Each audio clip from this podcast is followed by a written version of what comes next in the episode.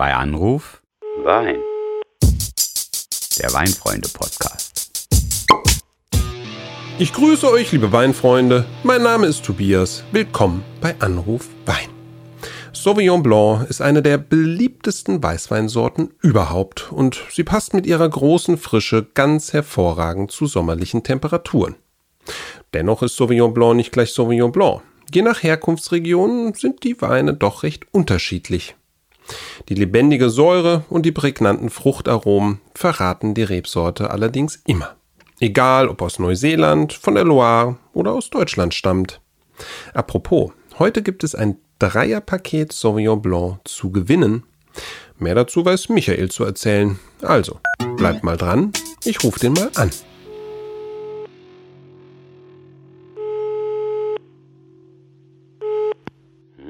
Hallo Tobias.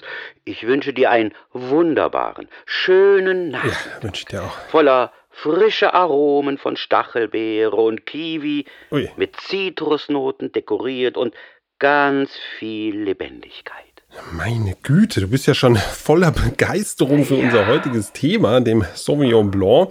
Wie soll das nur werden, wenn wir auch mal über Albarino sprechen sollten? Aber gut, äh, ich kann ja deine Weißweinliebe zum Sauvignon Blanc sehr gut nachvollziehen. Ja, äh, wobei so pauschal lässt sich das ja gar nicht sagen. Ne? Da gibt es ja große Unterschiede in der großen Welt des Sauvignon Blanc, äh, denn das ist ja immerhin nach Chardonnay die zweitbeliebteste weiße Rebsorte überhaupt. Ja. Da müssen wir natürlich mit den Weinen von der Loire beginnen. Na, denn hier am Mittel- und Oberlauf des Flusses ist die eigentliche Heimat der Rebsorte. Oder man sagt, von hier stammt sie. Wobei das, das klingt ja jetzt schon so wieder zweifelnd, aber mit der Abstammung der Rebsorte ist es wieder ein recht verwirrendes Ding, ja. So ist bis heute ein Elternteil des armen Sauvignon Blanc nach wie vor unbekannt. Naja, aber jetzt musst du mal auch die Katze aus dem Sack lassen und uns an deinen ampelografischen Einsichten teilhaben lassen. Ne? Also Ampelographie, so heißt nicht etwa die Lehre von Ampelsystemen im Straßenverkehr, sondern sie bezeichnet die Abstammung von Reben, korrekt? äh, zu lange als äh, Schülerlotse gearbeitet. Nee, äh, genau, äh, von dem griechischen Wort für Rebe oder Weinstock, Ampelos, kommt der Begriff. Aber was jetzt da so wissenschaftlich klingt, ist eigentlich ein absolutes Tohuwabohu. Anders kann man es nicht sagen. Ich mache es mal kurz. Ja? Lange Zeit galt der Sauvignon Blanc als eine Kreuzung aus Savigny Blanc, man achte auf die phonetischen Feinheiten, und der bekannten Rebsorte Chenin Blanc wobei man den Savignon Blanc auch unter dem Namen Traminer kennt. Oh Gott, oh Gott. Eine DNA-Analyse brachte dann aber zutage, dass Savigny Blanc und Sauvignon Blanc tatsächlich in einer Generationenbeziehung stehen, nur ist nicht so richtig klar, wer das Elternteil ist und wer der Nachfahre. Also allein daran merkst du schon, alles ziemlich wild. Aber halten wir mal fest, die Abstammung ist nicht zu 100% geklärt. Als gesichert gilt dagegen, dass der Cabernet Sauvignon eine Kreuzung aus Cabernet Franc und Sauvignon Blanc ist. Klar? Alles verstanden? Ja, so halb. Savigny, Sauvignon. Oh Gott, oh Gott. Also ich werde dich einfach noch mal fragen, wenn ich diese Info ähm, wirklich mal brauchen sollte. Ähm, ich denke aber jetzt, äh, wir machen mal besser mit der Loire weiter. Ne? Da geht es ja wirklich um berühmte Appellationen dieser Rebsorte. Ne? Mir fallen da Namen ein wie äh, Touraine oder Sancerre, natürlich auch Puyer-Fumé. Ne? Die beiden letzten am Oberlauf des Flusses sind übrigens die östlichsten Weinbaugebiete in Frankreich überhaupt. Ne? Und ziemlich weit im Norden befinden wir uns ja außerdem. Ne? Und ähm, da liegt dann auch der Oberlauf der Loire. Ne? Wir sprechen hier ganz klar über ein sehr kühles Klima mit ausreichend Niederschlägen. Und wir reden vor allem auch, das ist ja in guten Weinregionen immer mal wieder so der Fall, über ganz besondere Böden. Ne? Und du als großer Loire-Fan weißt jetzt noch sicherlich viel mehr darüber zu berichten. Ja, da hast du mir wieder den Ball zugeschoben. Aber vorab, mit deinen weingeologischen Skills halte ich sicherlich nicht mit. Ach, aber schon. so viel kann ich dann doch beitragen. Also Sancerre liegt am linken Ufer der Loire und die besten Weinberge sind jene mit Hanglage. Dort findet man nämlich Kreide und Kalkstein, ganz ähnlich wie in der Champagne. Übrigens, ne, Cremant von der Loire ist ja auch so ein Ding. Aber das lassen wir jetzt mal weg. Also, diese Böden stehen für Eleganz, Finesse und feine Mineralität in den Weinen. Ne? Die Lagen, die sich unten näher am Fluss befinden, die bringen dann Weine hervor, die etwas fetter und vor allen Dingen noch etwas fruchtbetonter sind. Ja, also eigentlich wie gemacht für Weißweine. Ne? Und in der sich anschließenden Appellation Puyer Fumé, da geht es dann um Feuerstein geprägte Böden. Ne? Das muss man sich auch nochmal klar machen. Und diese Weine sind dann wirklich auch, ja, so ein bisschen rauchig. Ne? So, so Noten von, von Rauch, von was Abgeflemmten. Ne? Und da passt dann auch der Name Fumé bestens dazu. Ich glaube, das heißt so ein bisschen so, ne? so verkokelt, angebrannt. Ne? Genau. Und Verraucht, geraucht. Mhm. Ja, genau. Und deutlicher kann man eigentlich das, was man Mineralität nennt, kaum schmecken. Ja, also zumindest nicht äh, noch deutlicher bei einem Sauvignon Blanc, der eben diese Bodeneigenschaften wirklich sehr, sehr gut transportiert. Ne? Und ähm, damit vielleicht zu dem, was mir immer bei der weltweit beliebten Rebsorte einfällt. Ja? Sauvignon Blanc aus der alten Welt, ne? sprich Loire oder auch äh, im, im, Bordeaux ist ja Sauvignon Blanc eine sehr, sehr zentrale Rebsorte für Weißweine, zusammen mit Semillon. In Rueda in Spanien ist Sauvignon Blanc aber auch ein Thema und vor allem eben auch in Deutschland. Ist es eine immer wichtigere Rebsorte und da ja spielen dann diese anfangs genannten Fruchtaromen eine etwas größere Rolle als vielleicht an der Loire, aber eine noch viel größere Rolle ja, spielen Fruchtaromen dann in der neuen Welt. Ne? Da geht's dann richtig intensiv zur Sache und da sprechen wir über tropische, geradezu exotische Ausprägungen dieser Fruchtaromen. Das zeigt so diese ganze Bandbreite eigentlich äh, dieser wirklich tollen weißen Rebsorte auf. Ja, da bin ich ganz bei dir und äh, danke für die wunderbare Überleitung hinüber in die neue Welt. Ne? Also Sauvignon Blanc findet sich in Chile, Argentinien, Südafrika, Australien, vor allem aber in Neuseeland. Ja, in Neuseeland sprechen mhm. wir über 60 Prozent, die der Sauvignon Blanc am nationalen Rebsortenspiegel, sage ich jetzt mal, ausmacht. Und nicht unerwähnt sollte bleiben, da gibt es ein paar richtige Legenden, über die wir sprechen müssen. Ja, allerdings gerne. Ne? Aber vorab vielleicht noch ein paar Infos zur Sauvignon Blanc Nation Neuseeland. Ne? Denn äh, das muss man ja vielleicht auch mal erwähnen. Die zweitbeliebteste Rebsorte ist dort auch nicht unsympathisch für mich der Pinot Noir, ne? also Spätburgunder. Und das macht dann auch noch mal klar, dass wir auch in Neuseeland von einem eher kühlen, moderaten Klima sprechen müssen. Ne? Und die bekannteste Region für Sauvignon Blanc, die liegt in Neuseeland im Norden der Südinsel. Ne, sind ja zwei Hauptinseln, muss man dann erstmal so ein bisschen mit dem Blick auf der Karte verorten. Und ja, da gibt es Anbaugebiete mit dem Namen Marlborough. Nein, nichts für Raucher, sondern heißt halt einfach so ein bisschen anders geschrieben. ne? Und äh, dann gibt es noch Martinborough, ähm, Gisborne, aber auch Hawke's Bay. Mhm. Das sind alles Namen, die man wirklich mit erstklassigen Sauvignon Blanc Wein in Verbindung bringt. Ne?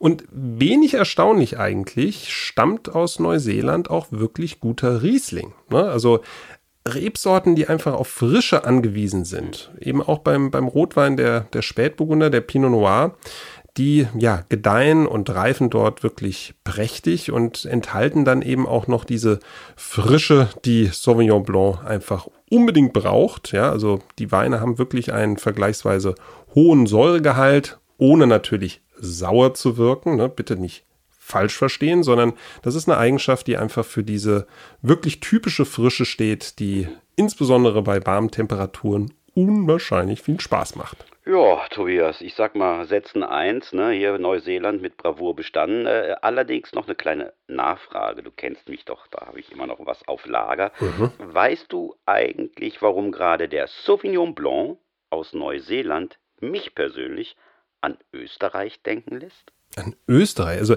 dass dich die Rebsorte an Österreich denken lässt, das kann ich noch nachvollziehen. Da denke ich nämlich an die Steiermark. Ne? Mhm. Da wäre nämlich ganz, ganz interessante Sauvignon Blanc Weine gemacht. Die werden da äh, ja sehr häufig sogar in kleinen Barriques, in kleinen Eichenholzfässern ausgebaut.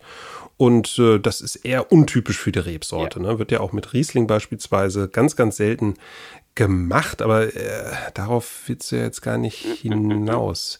Ach, okay, alles klar. Du ja, ja, auf ja, dem ja. richtigen Weg. Ja, genau. Ja, ja. Nee, nee, genau. Ich, ich denke an das Weingut Seifried und den Ja. ähm, Gründer, ne? Äh, ich glaube Hermann hieß er, Hermann Seifried.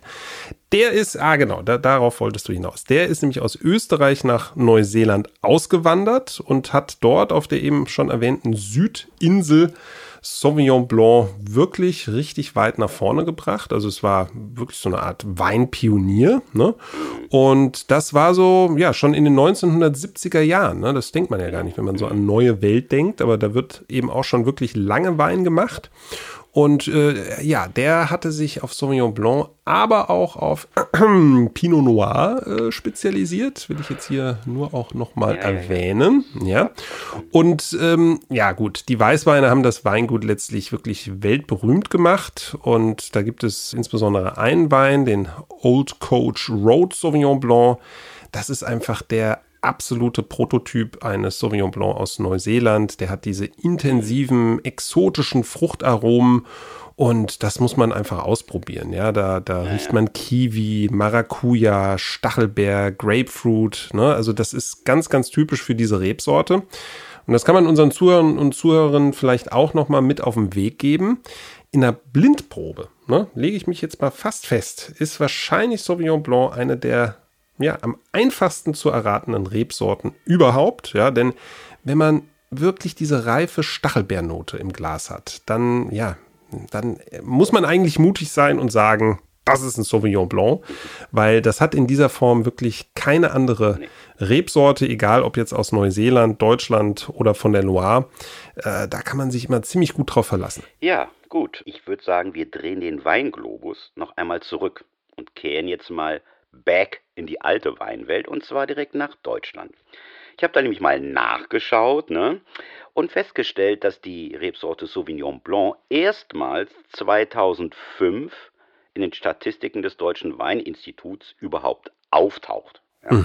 Damals verbuchte der Sauvignon Blanc überschaubare 0,2 Prozent der Anbaufläche für sich. Und äh, jetzt 2021 sind die letzten Zahlen, die ich habe, sind immerhin schon 1,6 Prozent raus geworden. Also Das ist jetzt auch noch nicht so richtig viel, aber eine klare Tendenz nach oben. Ja klar, und man darf nicht vergessen, also das bedeutet in nochmal konkrete Rebfläche übersetzt 2000 Hektar, ne, die in Deutschland mit Sauvignon Blanc bestockt sind und es wird halt immer mehr, ja. Ähm, und wir reden hier, was die Anbaugebiete angeht, vor allem über Rheinhessen, Baden, ganz tolle Exemplare kommen auch aus der Pfalz, ne, und äh, da erwähne ich gleich auch nochmal ein Weingut, was da wirklich einen ganz tollen Sauvignon Blanc präsentiert. Aber ähm, genau, das äh, ist, glaube ich, nochmal sehr, sehr schön, sich jetzt auch auf Deutschland zu konzentrieren. Ja, und da jetzt mal meine Frage, die so ein bisschen auf das Bezug nimmt, was du vorhin gesagt hast.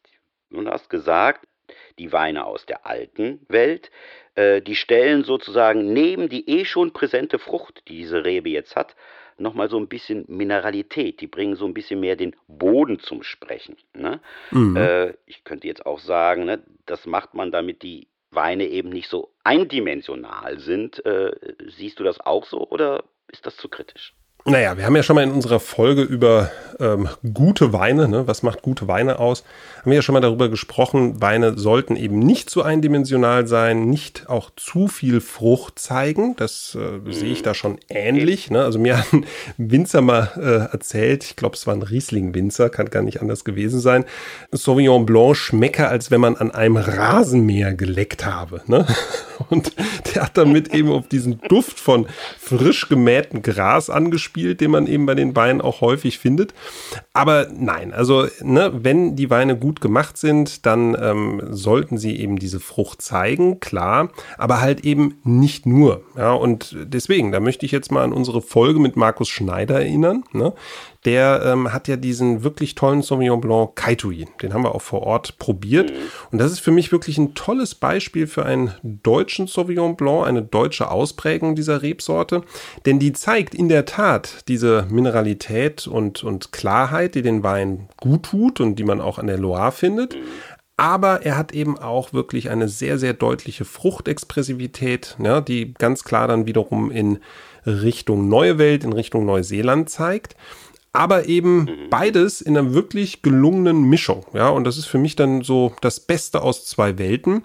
Und deswegen finde ich auch bei Sauvignon Blanc gilt, man muss nicht immer in die Ferne schweifen. Eieiei, Tobias, das klingt ja jetzt schon fast so begeistert wie deine Bekenntnisse zum Silvaner oder zum Riesling oder zum Pinot Noir oder zum Syrah. Oder, Ja, ah, nee, unbedingt. das führt jetzt nicht weiter, das lassen wir jetzt äh, weg. Ich brauche jetzt einen Schluck super gekühlten Sancerre im Glas. Ja, ja, der feine Herr direkt wieder mit der Premium-Appellation Sancerre im Glas. Aber ja, ähm, sei dir ja gegönnt.